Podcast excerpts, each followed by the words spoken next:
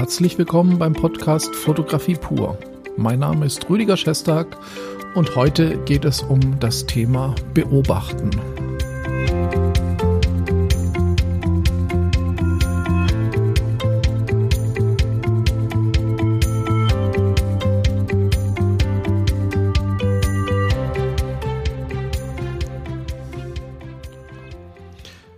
Ja, herzlich willkommen nochmal und ähm, heute ist für mich auch ein ganz besonderes Thema, denn es geht um etwas ganz Grundlegendes in der Fotografie.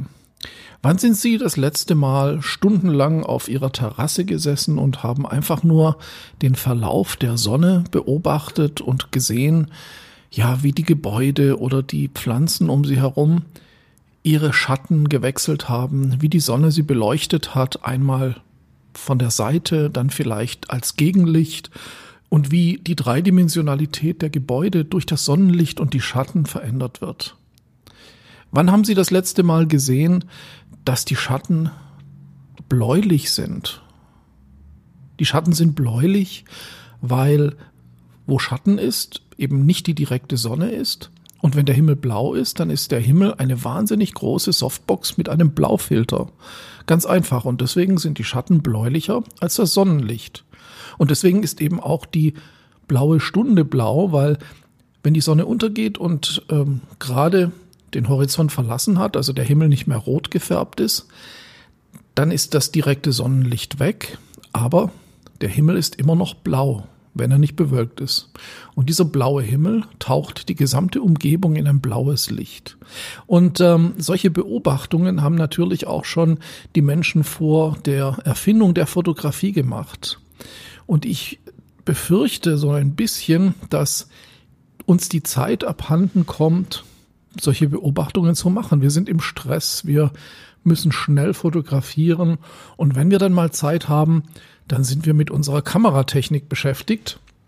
Das heißt, wir nehmen uns gar nicht die Zeit, wirklich mal zu beobachten und äh, zuzuschauen. Ist vielleicht auch ein typisch deutsches Phänomen, dass die Technik immer vorgeht. Aber es gibt genügend äh, Menschen, die ich auch kenne, die das ganz anders sehen das äh, genauer hinschauen und das beobachten und das äh, sich die Zeit nehmen, das ist natürlich nicht nur im Bereich der Landschaftsfotografie oder im Bereich der Architekturfotografie, wo man sich einfach auf eine Landschaft oder ein Gebäude einlässt. Das, das gilt eigentlich für alle Bereiche.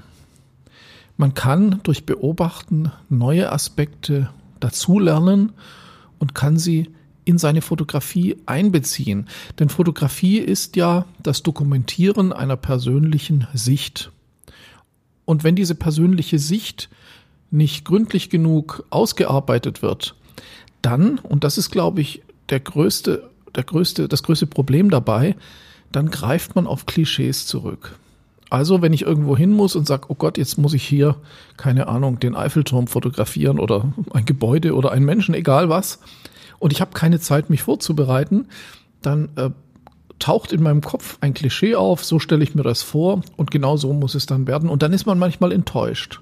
Das ist zum Beispiel auch so, wenn man Menschen fotografiert. Wenn man zum Beispiel ja, Prominente oder Künstler, Musiker fotografiert, dann zum Beispiel ist es ganz wichtig und äh, das habe ich auch in Gesprächen mit vielen Profifotografen ähm, mitbekommen und gehört, die sagen alle, das Foto wird dann gut, wenn du dich richtig vorbereitest. Du musst zum einen wissen, wen hast du vor dir, wie tickt der, was macht der, aber auch wenn er dann vor dir steht oder sie, dann lass dich erstmal auf diesen Menschen ein, geh nicht sofort mit der Kamera auf ihn los, sondern redet miteinander, setzt euch hin, hört, redet über Musik, hört Musik, hört die Musik des Künstlers oder irgendetwas anderes. Ähm, David LaChapelle zum Beispiel, das habe ich in einer Anekdote gehört, ob es stimmt, weiß ich nicht, aber ich glaube schon. Es war sogar ein Interview mit ihm, also müsste es stimmen. Der hat, wenn er Prominente fotografiert, immer ein oder zwei DJs am Set, die genau die Lieblingsmusik des Prominenten spielen. Und diese Art, sich in jemanden reinzufühlen und jemanden wertzuschätzen, das ist das, was dann in den Fotos auch rüberkommt. Und das kann man natürlich im Kleinen auch machen. Man kann sich mit den Leuten erstmal so ein bisschen, man kann warm werden, man kann ähm, Vertrauen schaffen, indem man vermittelt, dass man sich mit den Menschen, die man fotografiert, auseinandergesetzt hat. Das gleiche gilt aber auch, wenn ich jetzt, keine Ahnung, das Brandenburger Tor fotografieren soll. Ähm, das macht ja sonst keiner. Ähm, und dann gehe ich halt mal hin und schaue mir an, wie wirkt das denn, das Tor oder jede andere Architektur zu verschiedenen Tageszeiten. Und das ist das, was eben die guten Fotografen ausmacht. Also es geht nicht darum, ich gehe jetzt dahin, mittags um eins, wenn die Sonne am höchsten steht. Und jetzt stelle ich mir die Frage, welches Equipment brauche ich, um jetzt ein gutes Bild daraus zu machen? Das ist eben der, meiner Meinung nach der falsche Ansatz. Also beobachten, einfühlen, das sind Fähigkeiten und Skills, die man als Fotograf braucht, wenn man außergewöhnliche Bilder machen möchte. Ansonsten ist man eben in diesem Instagram-Flow, man reproduziert Klischees. Und das, denke ich, ist das Wichtigste, was man am Anfang lernen muss. Ich finde das so wichtig, dass ich den ersten, wir starten ja am 1. Juli mit dem X-Lab, äh, mit der Fotografieausbildung und auch da wird das Thema einen ganz großen Bereich einnehmen. Das heißt, ganz wichtig ist, bevor man die ganzen technischen Sachen lernt, die man natürlich lernen muss, ist ganz klar, ähm, muss man lernen zu sehen, zu beobachten, zu recherchieren, sich einzufühlen, einfach um dann eben auch persönliche Bilder zu erschaffen, die aufgrund dieser persönlichen Sicht in Verbindung mit, ja, mit dem, was man über die Person oder den Gegenstand, den man fotografiert, gelernt hat, zu Ergebnissen führt, die man eben so noch nicht gesehen hat. Also einen eigenen Stil, eine eigene Richtung zu finden.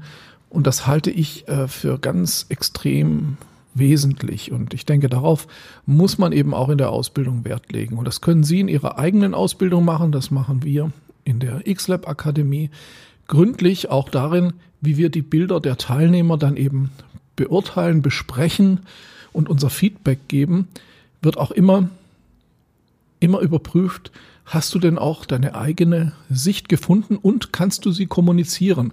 Also das Sicht, eigene Sicht finden, das ist immer das eine. Und dann brauche ich die technischen Fähigkeiten, das auch im Bild rüberzubringen. Und das ist eben das, was eben einen guten Fotografen ausmacht. Nehmen Sie sich also die Zeit, wieder genauer hinzuschauen und nehmen Sie sich die Zeit, auch wenn Sie die Kamera dabei haben, einfach mal nicht zu fotografieren, sondern einfach zu beobachten. Und ich glaube, allein das wird Sie schon ein ganzes Stück weiterbringen. Ich bedanke mich für Ihre Aufmerksamkeit, für Ihr Zuhören in diesem Podcast und ich freue mich natürlich, wenn Sie diesen Podcast bewerten oder einen Kommentar hinterlassen oder auch einfach weiterempfehlen. Vielen Dank aus dem X-Lab, Rüdiger Schestag.